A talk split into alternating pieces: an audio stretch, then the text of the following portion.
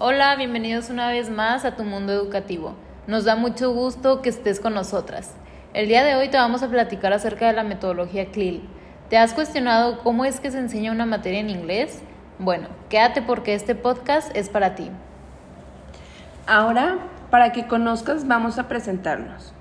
Mi nombre es Elisa. Y mi nombre es Daniela.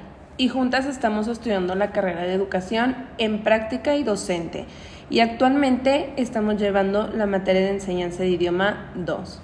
Bueno, para comenzar, primero los introduciremos a lo que es CLIL.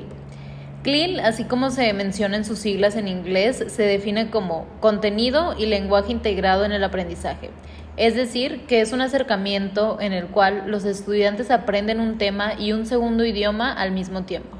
Esta metodología es algo relativamente nueva y surge gracias a la globalización y de las demandas lingüísticas del momento y se produce un creciente interés en la adquisición de, idiomas y en las metodologías efectivas.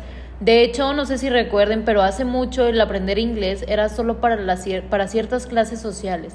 Es por eso que hablar de este enfoque es hacer como mm, pues referencia a un término innovador e integrador que nace para dar respuesta a las demandas y necesidades del momento.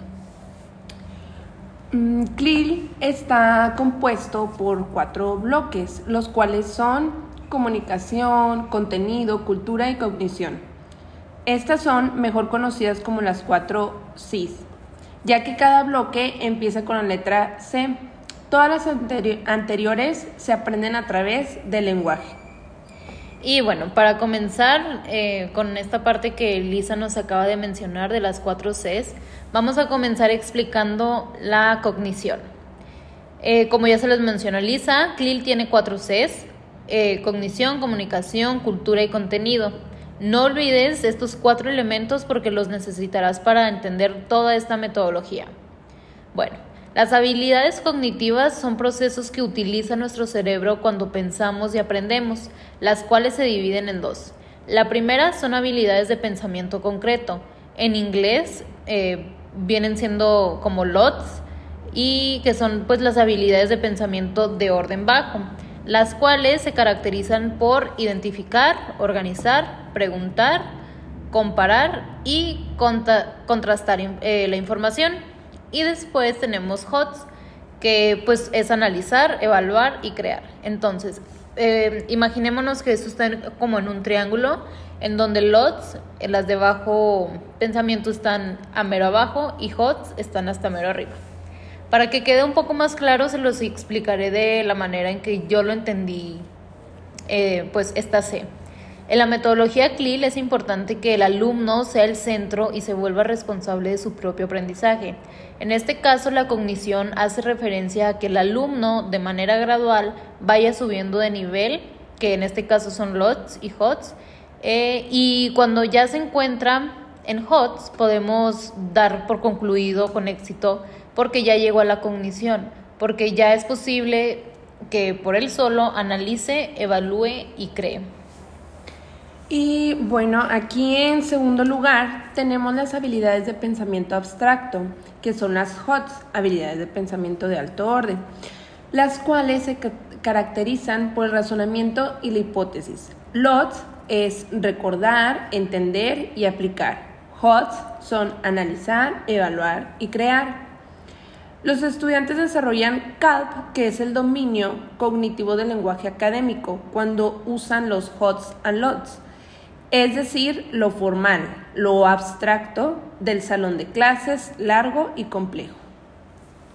Y bueno, pues también es importante mencionar sobre las BICs, que son las habilidades básicas de comunicación interpersonal, que pues es todo lo informal, lo concreto, lo corto y lo simple, y la conversación casual.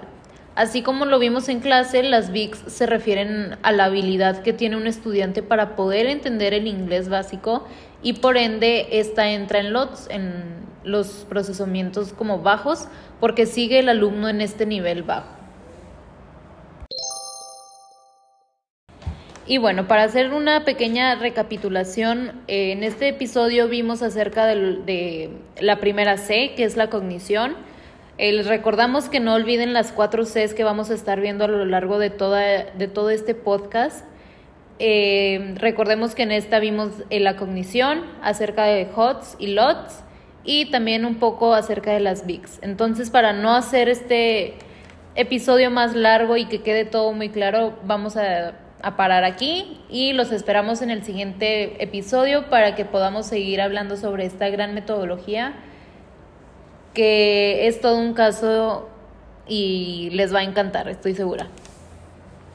Sí, como dijo mi compañera Dani, este, estaremos viendo eh, eh, varios bloques que, no, que esto va a venir a enseñarnos mucho sobre lo que es el método CLIL y quédense porque continuaremos con el tema de comunicación.